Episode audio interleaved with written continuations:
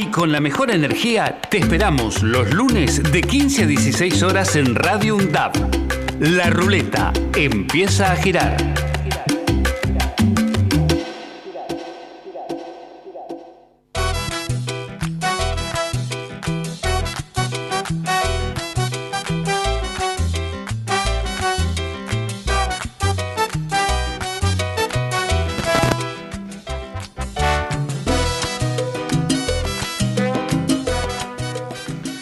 Hola, buenas tardes. Acá de nuevo en la ruleta. Regresamos después de un feriado. Nos reencontramos nuevamente acá. Mi nombre es Alberto Vilca, quien le habla. Y como siempre lo digo, ¿sí? nos acompañan los buenos tiempos, ¿no? hasta ahora días calurosos. Eh, está con nosotros hoy nuestra compañera Majo Salguero. ¿Cómo anda Majo? Hola, hola, buenas, buenas tardes a todas y a todos. Un día súper particular hoy. ¿Cómo pasó el Día de la Madre? Ay, re lindo, en familia.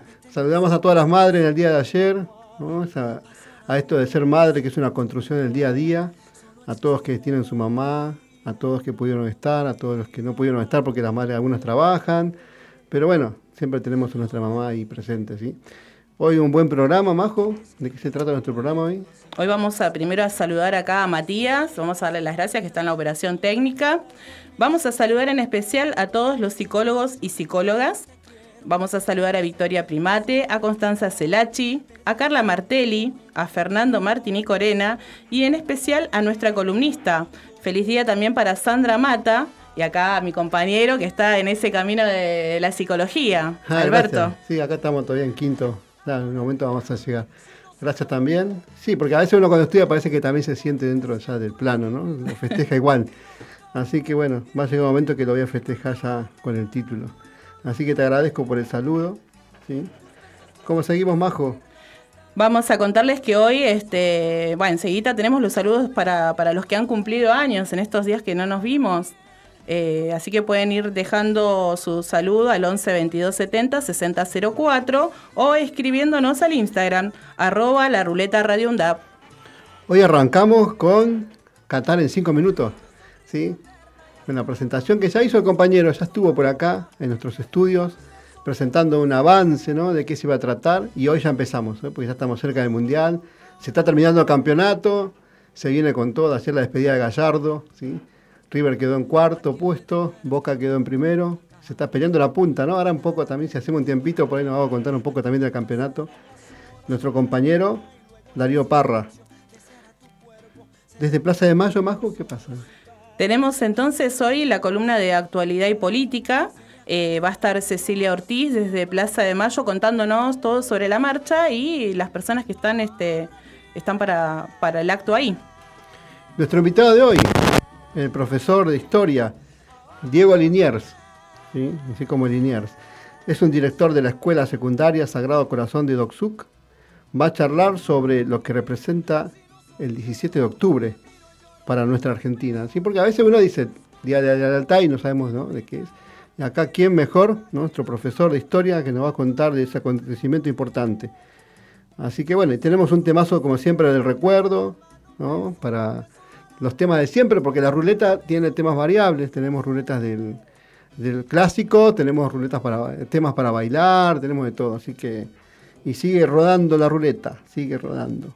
Los medios de comunicación, el 11 22 70 60 04 y nuestro Instagram. La ruleta Radio Onda. Así que vayan y la consigna. Vamos entonces.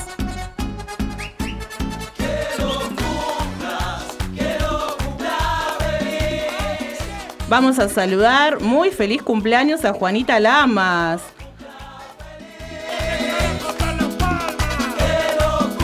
Feliz cumpleaños que está cumpliendo hoy Marcela Otazúa. Y un feliz cumple también para Rita Ardiles. Feliz cumpleaños para todas y todos los que están festejando. Feliz cumpleaños, que la pasen bien en este día tan especial. Y siguen de festejo, porque es el Día de la Madre, hoy le siguen dando al cumpleaños. Sí, sí es verdad. seguimos de... Bueno, ¿todo bien, Majo, entonces? Sí. Vamos entonces primero a, presentarlo, después vamos a, charlar con él. Este, está, como dijo Alberto, acá en nuestros estudios. Él es profesor de Ciencias Sociales con trayecto en Historia. Dicta clases desde 2006 en distintas instituciones secundarias en las materias Antropología, Historia, Economía Política, Ciencias Sociales y Construcción Ciudadana. Lleva más de 10 años en la gestión educativa. Actualmente es director de la Escuela Secundaria Sagrado Corazón de Doc Sud vamos a darle la bienvenida a la ruleta a Diego Martín Liniers.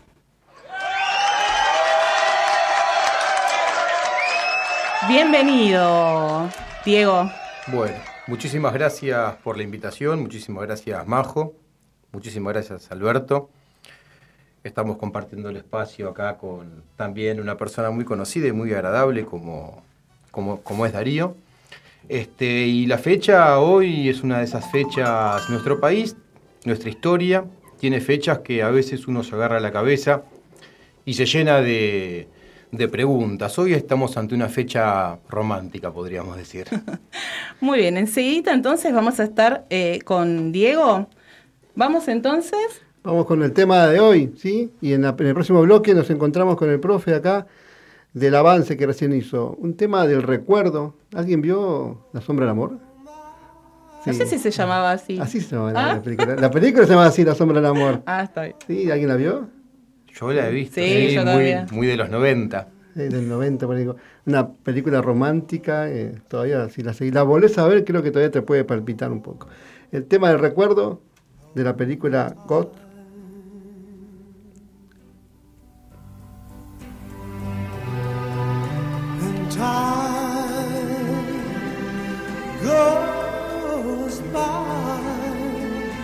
so slowly, and time can do so much.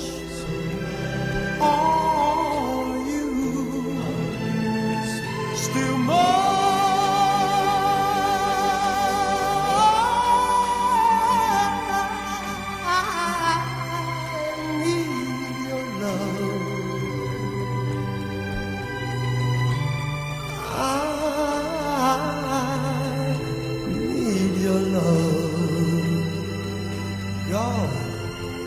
You.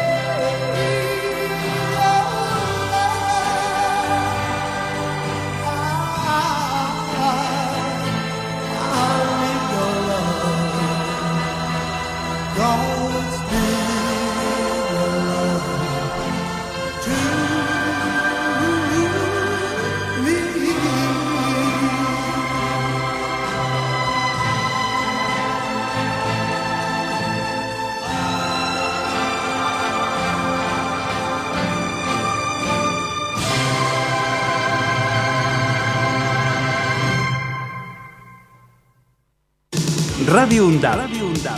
Docentes, no docentes y estudiantes tienen que decir, tienen que decir. radioundab.edu.ar Voces universitarias. Escuchalas.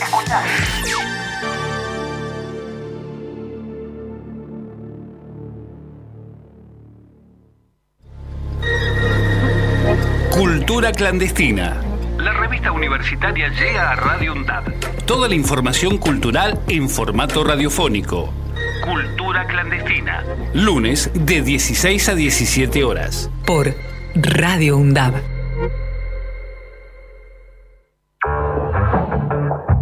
Donde estés y cuando quieras, escuchar Radio Undab. Búscanos en Play Store como Radio Undab y descarga la aplicación en tu celular. Búscanos en Play Store como Radio Undab. Como Radio Undab. Donde estés y cuando quieras. Radio Undab.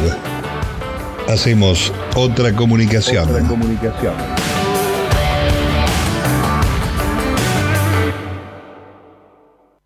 Década. Empezamos a hablar antes que la UNDAB, pero nos pusimos nombre y apellido el 7 de mayo de 2012. Década. Sonar en unidad, compartir la palabra, mediar colectivamente. La década de Radio UNDAB es de cada una de nosotras. La década de Radio UNDAB es de cada uno de nosotros. La década de Radio UNDAB es de cada uno de nosotros. La década de Radio UNDAB es de cada uno de nosotros. Semana para armar. Semana para armar. Análisis y debate sobre los temas de la coyuntura actual. Semana para armar. Semana para armar. Los lunes de 18 a 19 horas. Semana para armar. Semana para armar. por Radio UNDAB. Docentes, no docentes y estudiantes tienen que decir.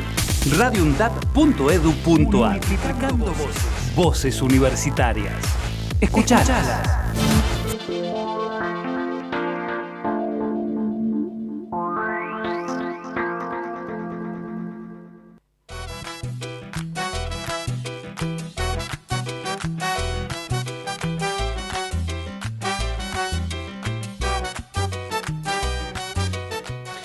Bueno, seguimos en la tarde de la ruleta, 15, 15 horas.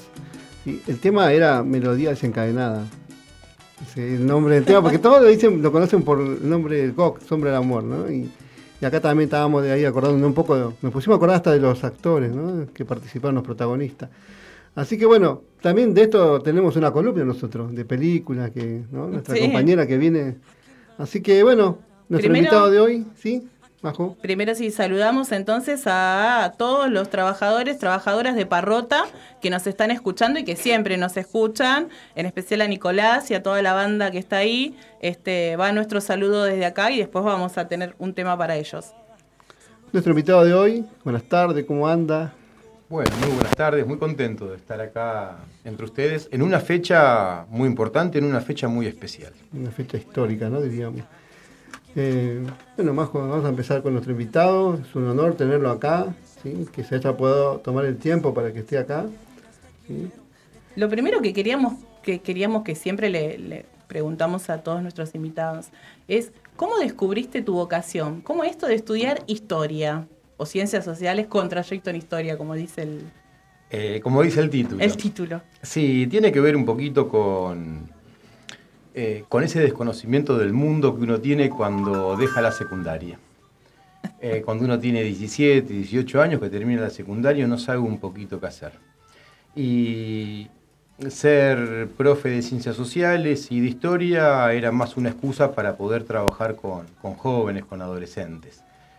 Yo vengo de una secundaria que no es muy parecida a la secundaria de hoy, cuando no era obligatoria y yo sentía que en el colegio uno no era muy importante. Entonces yo cuando decidí estudiar dije, bueno, vamos a hacer lo posible por transformarnos en ese docente que les pregunta a los chicos cómo están, qué sienten, qué buscan, y, a través de la historia y las ciencias sociales poder, poder hacer docencia.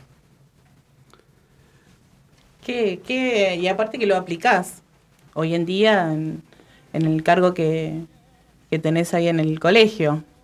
En el cargo de director, sí. Porque eso de pararse en la puerta, saludar a todos los estudiantes de todo el secundario cuando se retiran, estar en la puerta y decirle hola chicos a todos los estudiantes del secundario cuando entran, Es eh, parte habla también de... Es parte del trabajo, es parte de saber cómo están, es parte de saber qué sienten, es parte de saber cómo vienen el colegio, que los chicos y las chicas vengan sabiendo que va a haber una persona que los va a mirar, los va a recibir, que los va a tener en cuenta. Hoy yo creo que la educación no tiene sentido sin que, que haya emociones en el medio. Nosotros tenemos que enseñar a crecer a los chicos, tenemos que crecer todos juntos, los chicos y los, y los, que, no, los, los que no somos tan chicos ya. Y la mejor forma es este, conectarnos a través de las emociones, de la transparencia, de lo que nos gusta, eh, y así poder avanzar. ¿Y qué es lo que te hace, Diego, eh, hacer ese, ese conectar con, o sea, con vos, más allá de las responsabilidades y obligaciones que implican un cargo y trabajar con gente, con tantos chicos, con tantas familias? Claro. ¿Qué hace uno para desenchufarse un Eso, poquitito? Eso. Bueno, a mí me gusta juntarme con amigos, me gusta jugar a la pelota, me gusta salir mucho, ir a ver recitales, me gusta ir al teatro, me gusta ir al cine. Pero no sé si como hobby, porque yo en el colegio realmente la paso muy bien. Eh, yo extraño el colegio cuando estoy de vacaciones, o cuando voy al cole y no hay nadie, está todo vacío, me agarra medio una angustia. Eh, el colegio es un lugar hermoso para mí, eh, es un mundo mágico. Entonces, mientras más esté en el colegio, mejor me siento. Sí, es muy común escuchar esto de profesionales que dicen que, que el trabajo mismo es una desconexión también. El mismo trabajo es el que te hace sentir bien y parece que esa falta, esa necesidad, parecería que la que no está, ¿no? Bueno, dice, ¿cuál es tu hobby? No, mi hobby es mi trabajo, parece. ¿no? Que esa ausencia de ese mes de enero, ¿no? Los profesores parece como que estamos... eh, hay- o se notan los espacios libres, ¿no? Donde esa necesidad de ir al aula. ¿Cómo, cómo, cómo se hace para llegar a, a los alumnos, ¿no? Esto que es historia que por ahí en la, en la secundaria es algo como parecería difícil, no gustable, ¿no? Buscar alguna forma de que ellos puedan conectar, ¿no? Porque es in- interesante después, porque después lo ven después de grande, parece, ¿no? El alumno, que realmente es el significado de la historia, la historia argentina, por ejemplo, que fue importante, pero en ese momento histórico de la primaria parecería que hay una negación. Todo el impuesto intenta ser negado. Este, por suerte, eh, la historia trabaja sobre el ser humano. Entonces, desde que empezamos las clases en marzo, lo que trabajamos es sobre el ser humano. ¿Por qué somos seres humanos? ¿Qué nos hace humanos? ¿Qué características tenemos los humanos? Y a partir de ahí empezamos a recorrer un poquito la historia. Por suerte, la historia también tiene que ver con en historia, lo que se ve en los colegios, en las facultades, es este, la historia política. No se ve mucho la historia de la humanidad. Pero la historia política está atravesada por el arte. Entonces, a mí si hay algo que me gusta es utilizar el arte para, para poder interpretar la historia. Todo momento histórico, todo momento histórico político tiene sus pintores, tiene sus canciones, tienen sus fotos, eh, tienen sus discursos eh, y poder encontrarlas y analizarlas con los chicos dentro del aula, bueno, eso es fantástico, eso es fantástico. El tema que hoy nos convoca, hay una foto histórica y muy presente que se conoce como las patas en la fuente. Y a través de la lectura de una foto, de un cuadro, se pueden sacar un montón de conclusiones, un montonazo de conclusiones. Así que, por suerte, el arte ayuda. Siguiendo en esta época, tenemos grandes artistas acá. Tenemos, eh, aparte de, de- las fotos, tenemos eh, grandes cantantes. Eh, se me viene ahora a la cabeza el tema La descamisada de Nelio Mar. Eh, Nelio Mar por cantar ese tema, 18 años también en el exilio. Eh, tenemos un Homero Mansi, escritor, poeta, con películas. Eh, tenemos Mordisquito de Disépolo. Eh, no, tenemos mil cosas para analizar este, los temas y que todos vayamos encontrando también esos personajes que, que crearon la historia a su manera. Y hablando de eso, Diego, justamente, ¿por qué entonces eh, este 17 de octubre, por qué decimos que es un hito que marcó un antes y después en la historia política, social y económica de nuestra Argentina? Es un, es un, el 17 de octubre del 45 es un momento bisagra en nuestra historia. Y como dije un poquito antes, es un momento hasta romántico de nuestra historia. Pensemos en cientos de miles de personas, representadas obviamente por una clase social, yendo a marchar para exigir a un político, para exigir la libertad de un político, para hacer un pacto con un político, en defensa de un político. Eh, son momentos que no se ven con abundancia en la historia argentina. Eh, yo recuerdo algo mucho más cercano, lo que fue la, la muerte de Néstor Kirchner, donde también miles de personas, sobre todo jóvenes, eh, salieron a levantar las banderas de lo que creían justo. Y me acuerdo yendo hacia la plaza hablando con mi hermano que me decía, de algo me perdí, de algo me perdí. El 17 de octubre tiene que ver con esas reacciones populares eh, en defensa eh, y haciendo un pacto con, con, el líder, con el líder que da. Eh, tenemos que entender cómo viene el proceso también. Miren, hablando de arte, la década de 1930, que se la conoce como década infame, tiene dos cuadros eh, hermosos y tristes a la vez, uno llamado Sin pan y sin trabajo y otro llamado Manifestación, eh, de Antonio Berni, donde muestra a los sectores populares marchando pidiendo trabajo o, descansando en el puerto porque no hay trabajo y se los ve con sus ropas sajadas, se los ve tristes, se los ve curtidos. Y si nosotros vamos a las patas en la fuente, vemos a esa misma gente que pintó Berni marchando para encontrarse con su líder y para pedirle a ese líder eh, que los defienda, que los proteja. Y ese líder asumiendo la responsabilidad de defenderlos, de interpretarlos y de protegerlos. Eh, para analizar un poquito la época tendríamos que hablar de lo que es la génesis del peronismo, la génesis del peronismo, que comienza con un golpe militar, el, el único golpe militar de nuestra historia. Uno podría decir, no, pero 30, 40, 53, 55, en el 62, en el 66, en el 75. Todos esos golpes fueron golpes cívico-militares, donde una parte de la población, mayormente los sectores oligárquicos, iban a buscar a las Fuerzas Armadas para, llevar adelante un, un golpe de Estado. El del 43 es solamente de militares, no hay participación civil podríamos pensar hasta que fue un golpe más o menos sorpresivo.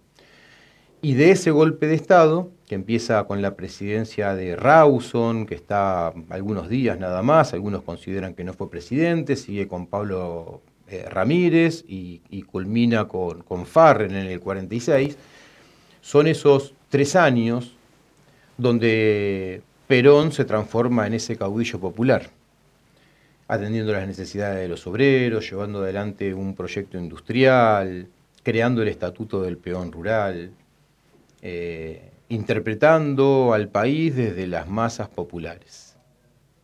Esas mismas masas populares, cuando Perón es apresado, salen en su defensa. Y salen en su defensa espontáneamente.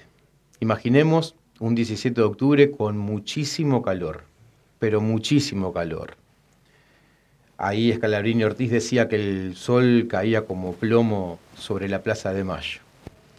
Y en los talleres de Ensenada, en La Plata, en Berizo, los obreros empezaron a cerrar sus fábricas y así como estaban con su ropa de trabajo, con sus zapatos, empezaron a caminar desde Berizo ¿eh? hacia la Plaza de Mayo. Cuando los primeros obreros cerraron los talleres y empezaron estas caminatas, todo el conurbano bonaerense hizo lo mismo. desde Quilmes, desde Varela, desde Loma de Zamora, desde 3 de febrero, desde San Martín, desde Avellaneda. Los obreros se autoconvocaron para exigir la liberación de Perón.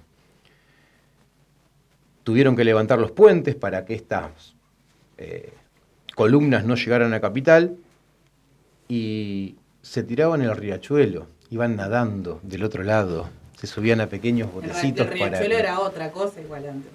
Sí y no. No estaba tan La- las curtiembres están desde, Sí.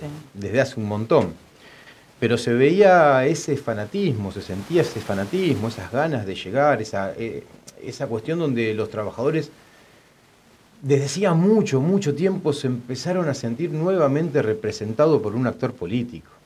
Eso es lo más lindo que puede pasar en el país, esa comunión entre los líderes y la gente, que van hacia un proyecto común. Y ese día la Plaza de Mayo estalló de gente, ya estos movimientos, estas columnas que empezaron a la mañana, que se engrosaron al mediodía, ya a las 4 o 5 de la tarde la Plaza de Mayo estaba que reventaba, y ese calor, y esas caminatas, y esos zapatos duros de trabajo, ¿no? Hacía que las piernas duelan y mucho. Y bueno, hay que buscarle eh, una, un, un placebo, digamos, a esos pies hinchados. Y bueno, estaba ahí la, la plaza, la fuente de la Plaza de Mayo y vieron la oportunidad de descalzarse y poder entrar, este, poder entrar a la misma.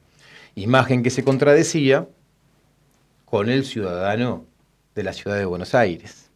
Bien. Esta fecha que, que es muy interesante también es la madre de algunos descalificativos que, que hasta el día de hoy se usan, ¿no? Los cabecitas negras. ¿no? Esos cabe- esas cabecitas negras que se veían desde los edificios, o el aluvión zoológico. No, no se entendía de dónde había salido esta gente. ¿eh? No se sabía de dónde, de dónde había salido esta gente, porque justamente se desconocía el proceso industrial que estaba atravesando el país.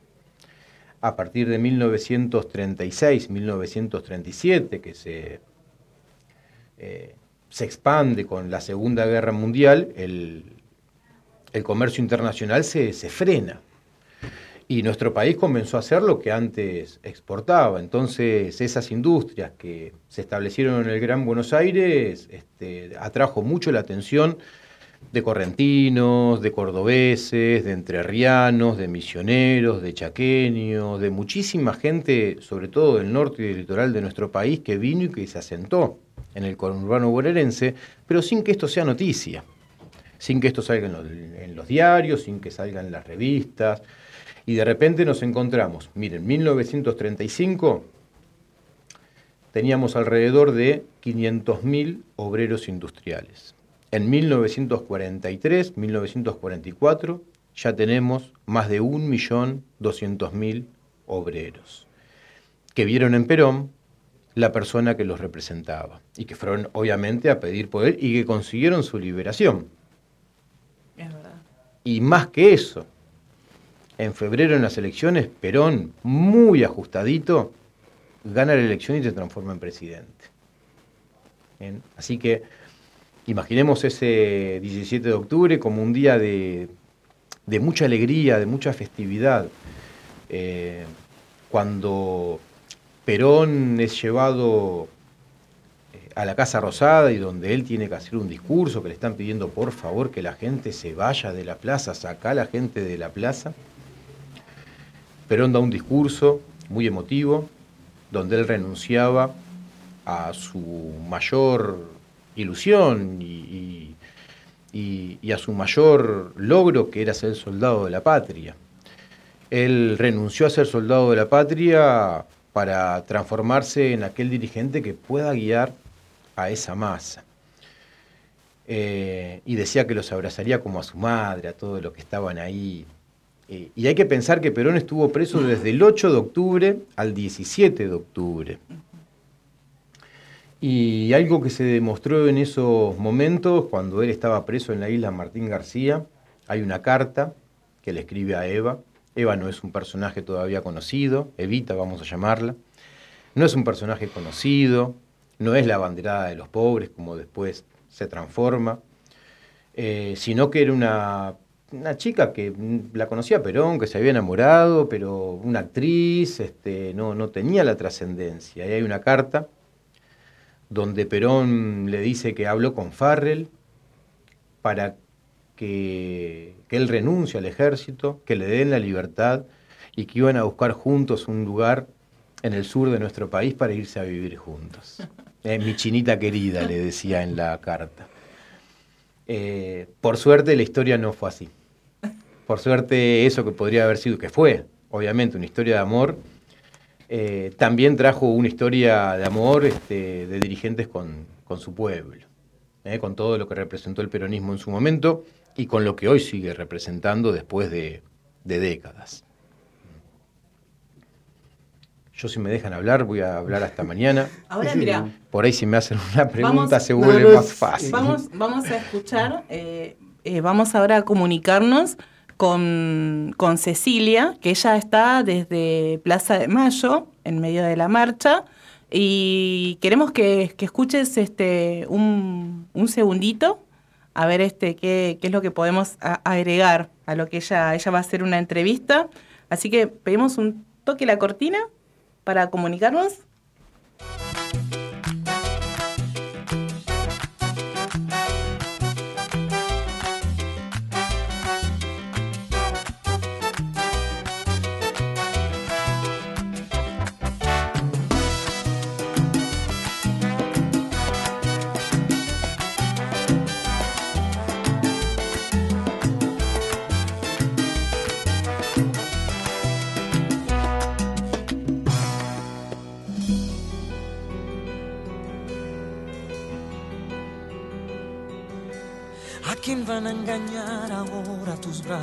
¿A quién van a mentirle ahora tus labios? ¿A quién vas a decirle ahora te amo? Y luego en el silencio le darás tu cuerpo, detendrás el tiempo sobre la almohada.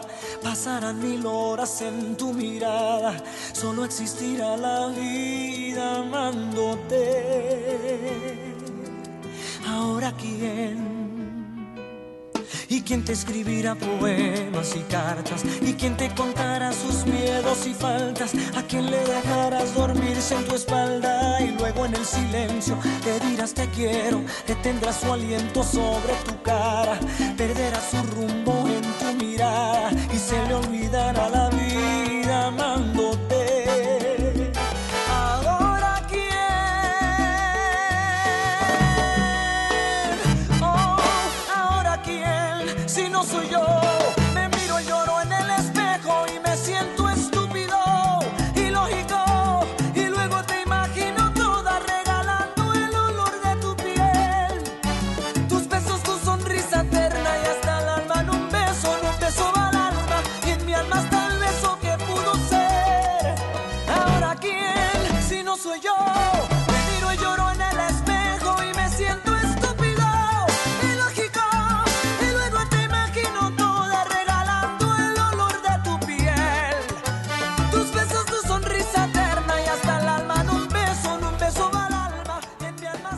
Seguimos en la ruleta, sí.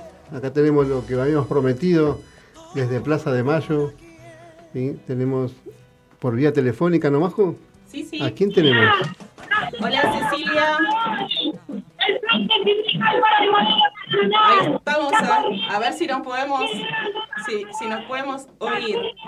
Bueno, Cecilia les cuento que está con Ayelén Díaz. Ella es de la Asociación de Docentes e Investigadores de la Universidad Nacional de Quilmes. Hola Cecilia, hola Ayelén. Ay, no sé si nos... ¿Sí? Cecilia. Cecilia está, bueno, estamos medio complicados parece. A ver si les vamos diciendo entonces que seguimos acá con... Que seguimos acá entonces en los estudios de Radio UNDAP. Ceci. No, me parece que no, no se escucha, ¿no? Quizás está aprovechando. Ahí está, ahí está. Ahí está, ahí está, porque debe Ahí costar. está. pueden escuchar Sí, sí, ahí Sí, sí, ahí sí. Muy bajito porque bueno No el caudal de gente el realmente muy emocionante estar acá en la Plaza de Mayo, en este 17 de octubre con- conmemorando eh, 77 años de esta gran Plaza de Mayo. Eh, bueno, vamos a hablar unos minutitos con Silvana Franco.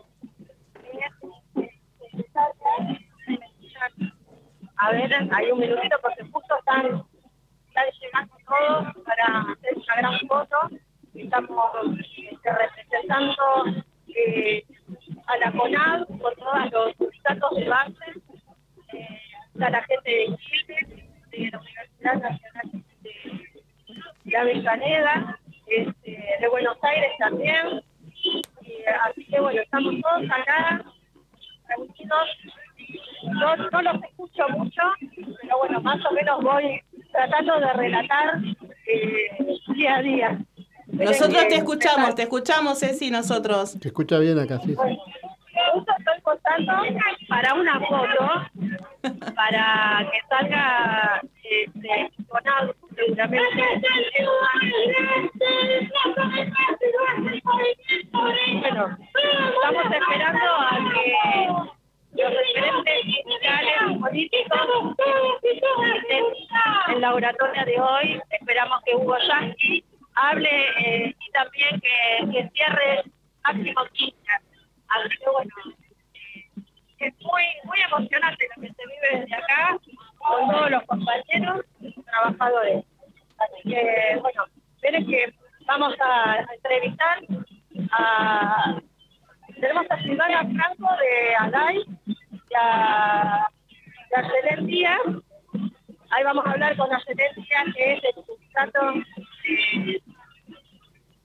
Universidad Nacional de Chile. Así que bueno, cuéntanos qué, qué es lo que estamos viviendo en este momento.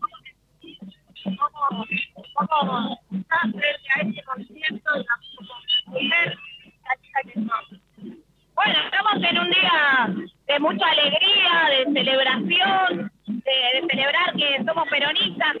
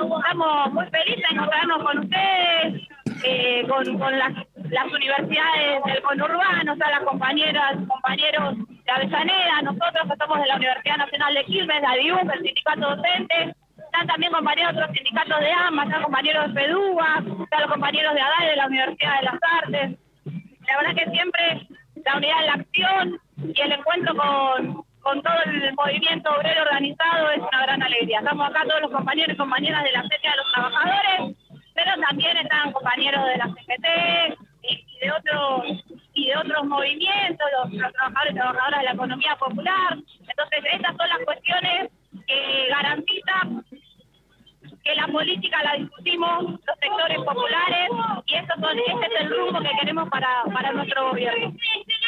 Bueno, gracias a Cebén.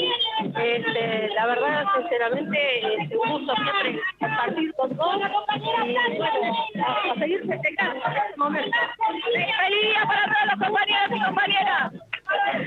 Bueno, este, Majo, no sé si me están escuchando ahí. Sí, sí, perfecto. Muchas gracias. Pueblo Blanca, Blanca, madre de la Blanca. Ahí están entrando las madres, ¿no? Re bonito. Están entrando las madres, digo. Sí, sí, sí, sí, sí, sí, están entrando. Así que bueno, ya se están este, acomodando en el escenario para de un rato poder este, hablar y dar el, el discurso. Eh, bueno, a ver, podemos entrevistar a, a Nicolás eh, el secretario de organizaciones del sindicato de, de Aluna. Así que bueno, eh, es para el espacio de la radio. De la No voy a escuchar. Estamos saliendo al aire. Eh, bueno, no sé. eh, no somos dependientes en este momento. Hola, ¿cómo están? Hola, Nicolás. Soy Cecilia Ortiz, la secretaria adjunta del gremio docente de la Universidad Avellaneda, Nicolás Cardense, secretario de organización. Hoy movilizamos con los docentes de todas las universidades nacionales del país, acompañando a los trabajadores, a las trabajadoras en este 17 de octubre. Y bueno, es volver a poner en valor una vez más la organización de los trabajadores, a los compañeros, a las compañeras, al federalismo como movimiento, eh, eh, movimiento popular. Y bueno, estamos acá para fortalecer y marcar un proyecto político que recupere esa bandera histórica que tenemos del peronismo, de la soberanía política, la independencia económica, la justicia social. Hay que el proyecto político del gobierno, con la corrupción de Cristina, con la corrupción de los compañeros, poder volver a una senda de crecimiento con redistribución del ingreso. Y eso es esencialmente lo que estamos haciendo acá, ¿no? Queremos un país que crezca con la gente adentro, con inclusión, con trabajo, con un trabajo digno que nos alcance para tener una, vida digna a todos los trabajadores y trabajadoras del país.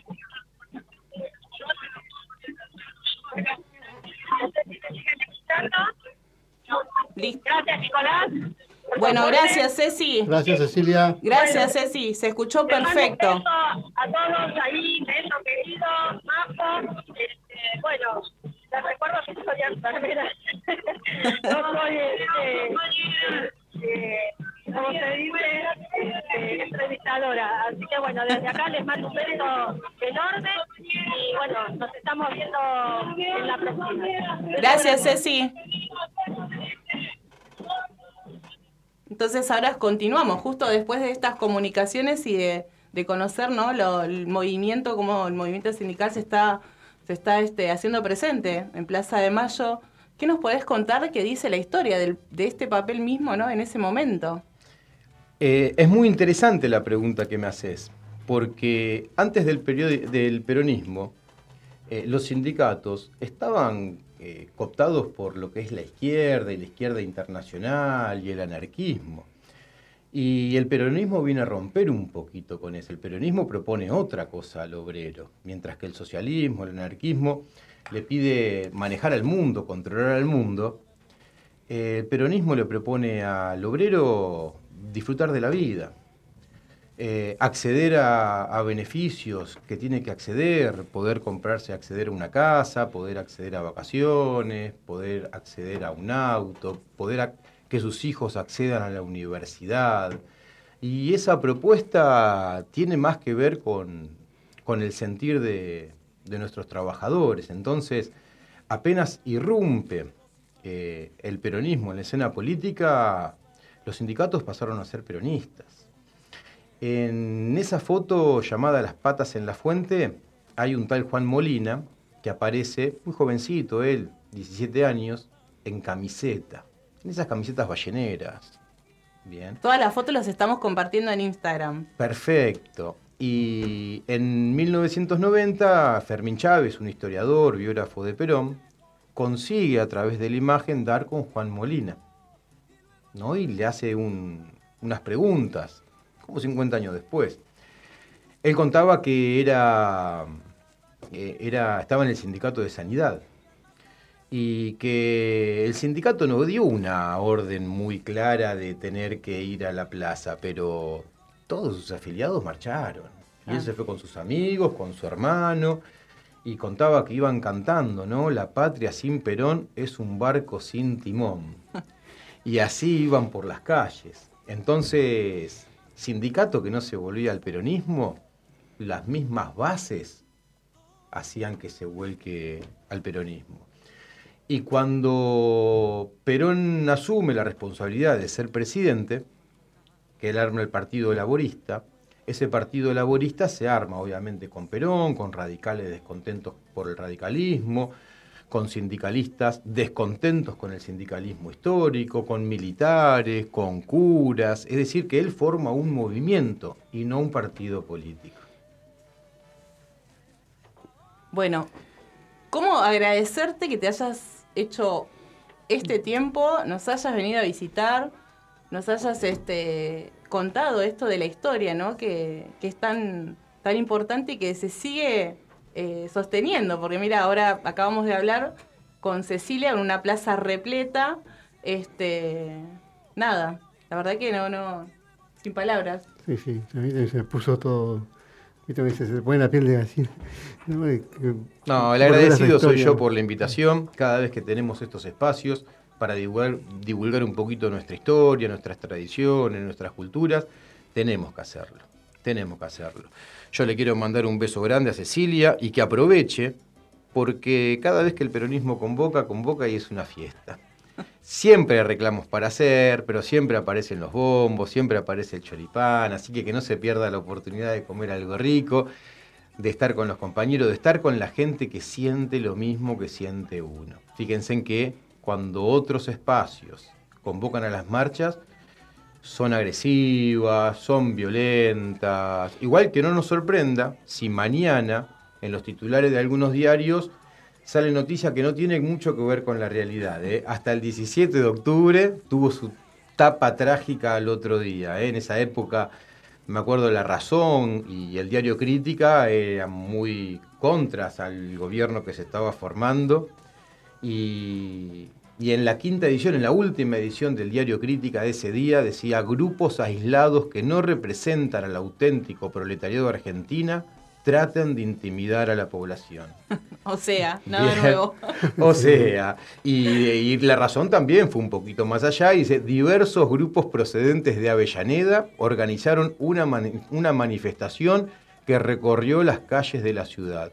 Y después dicen ahí que andaban vandalizando todo, escribiendo Chan. todo, que ensuciaron toda la ciudad de Buenos Aires, que cuánto había que pagar para limpiarla. Cualquier coincidencia. Cualquier coincidencia con la realidad mm, no es más allá de la imaginación, es a propósito. Bueno, muchas gracias, Diego. Gracias por venir. Este, gracias por, estar. venir, por visitarnos. ¿Estuviste cómodo? Muy cómodo, muy cómodo y bueno, mientras este, podamos venir a la universidad, para mí es un placer total. Y vamos a ir entonces a la canción Tanda y volvemos. Radio UNDAB, aire universitario que inspira. inspira. radioundab.edu.ar, voces críticas para construir futuro.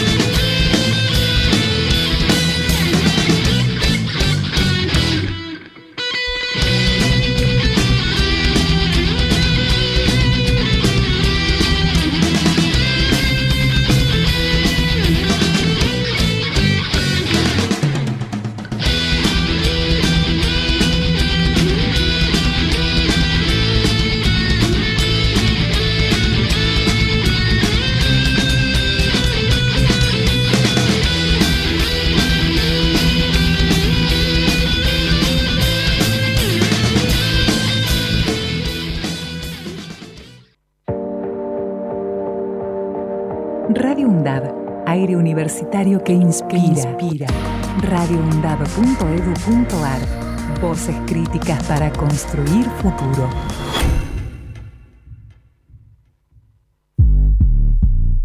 Hacemos pie. Recorremos todos los paisajes de la ciudad de Avellaneda y los distintos escenarios barriales, con agenda propia. Hacemos pie, paisajes y escenarios, de lunes a viernes de 10 a 12 horas. Hacemos pie. Donde estés y cuando quieras, escuchar Radio Undab. Búscanos en Play Store como Radio Undab y descarga la aplicación en tu celular. Búscanos en Play Store como Radio Undab, como Radio Undab. Donde estés y cuando quieras. Radio Undab. Hacemos otra comunicación. Otra comunicación.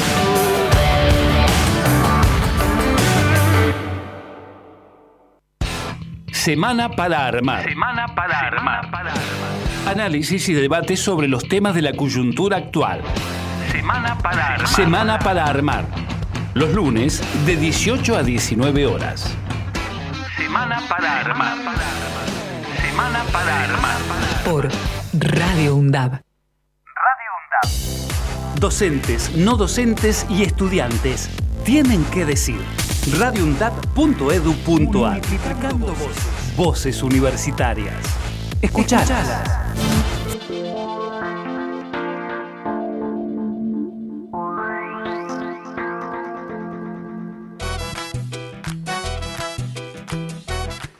Bueno, estamos llegando al cierre, siendo las 15.54, ¿sí?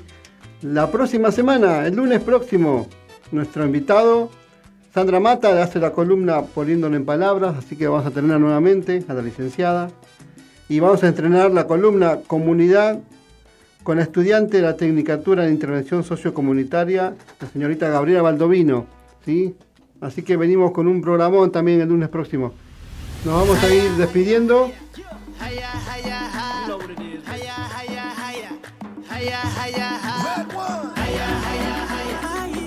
Ahora le vamos a dar entonces la bienvenida a Darío, ¿sí? estudiante de Ingeniería en Informática. Bienvenido a la ruleta en este espacio que se llama Qatar en 5.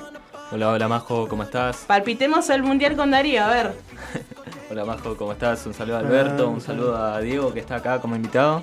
Y sí, se, se estrenó el segmento, por fin. Y nada, como ya contamos el programa pasado, esto es más que nada para poner en contexto a la gente que es ajena al fútbol y informar un cacho a la gente que ya está un poco más adentrada. Claro, eh, ¿cómo empezar a poner a la gente en contexto? Por la génesis de lo que es, ¿no? Por el origen de lo que es eh, la Copa del Mundo.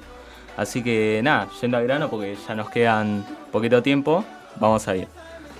Bueno, eh, la idea de lo que es el Mundial eh, se consolida en 1928, eh, hecha por la FIFA, que para la gente que no sabe, la FIFA es el máximo rector del fútbol mundial, tanto a nivel de selecciones como de clubes. Entonces, bajo el mando de Jules Rimet, la primera edición se juega en 1930 en Uruguay con el motivo de los 100 años de independencia de este mismo país. Precisamente en Montevideo se juegan los partidos eh, disputados por 13 selecciones, 7 de Sudamérica, 4 de Europa y 2 de Norteamérica. Eh, este primer torneo termina con la final de Uruguay contra Argentina, ganando el anfitrión por 4 a 2 en el Estadio Centenario de Montevideo con 93.000 personas en el estadio, cosa que hoy día con todas las regulaciones en ese estadio no podría haber tanto aforo.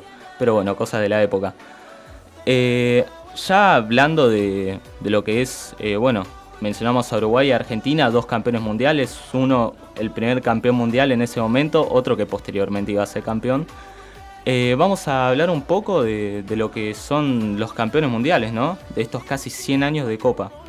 Y voy a tirar un dato acá, para que sepan lo relevante que es ganar esta competición.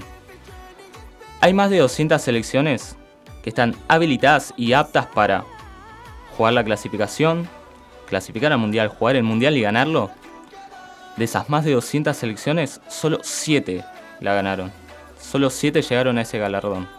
Que si lo ponemos en escalera, estarían España e Inglaterra, eh, ganadores de una sola Copa del Mundo. Le sigue en el siguiente escaño eh, dos copas para eh, Francia, Argentina y Uruguay, cada uno. Directamente al cuarto escalón estarían Italia y Alemania y ya en la cima estaría Brasil con sus míticas selecciones ya, bueno, ya pentacampeón y bueno, ya favorito también en esta copa, ¿no? Para agregar como Argentina. Entonces, eh, otra cosa que me gustaría destacar es eh, la capacidad que tiene este torneo de inmortalizar jugadores. Más que nada, jugadores que integran estos, eh, estas selecciones campeonas, estas, estos planteles campeones. Tales pueden ser los casos como un tal Diego Armando Maradona, Pelé, Zinedine Zidane, entre muchos otros que la lista es larga y bueno, y ya por un partido en específico, algún gol en una final, como puede ser el caso de Ronaldo Nazario, quedan grabados en la historia. Entonces, nada más, eso. Y en conclusión, queríamos más que nada empezar por esto, eh, para que sepan eh, la relevancia que tiene este torneo, no solo en lo deportivo, en lo futbolístico solamente, sino en lo social, en lo cultural. Otro, otro dato. Eh, en los años en los que se juega el Mundial, la final del Mundial compite mano a mano con el Super Bowl para ver cuál es el evento deportivo más visto de ese año. Así que les tiro ese dato para que sepan más o menos la importancia. Y para concluir, eh, queda como, como bueno, como conclusión, qué es lo que se va a jugar Argentina este fin de año. Este fin de año Argentina eh, se juega la oportunidad de bordarse una tercera estrella en el escudo y grabar otra vez en páginas doradas la historia de nuestro amado fútbol argentino, con Messi a la cabeza. Y no solo recordado por un par de años, sino seguramente por décadas y para historiadores en siglos. Nada más, no sigo gastando el tiempo, pues ya nos estamos yendo. Un saludo a toda la gente, gracias por escucharme. Esto es La Ruleta. Sigan escuchando Radio Undab y nos vemos en una próxima oportunidad. Muchas gracias. Muchas gracias Darío y esto fue Qatar en 5.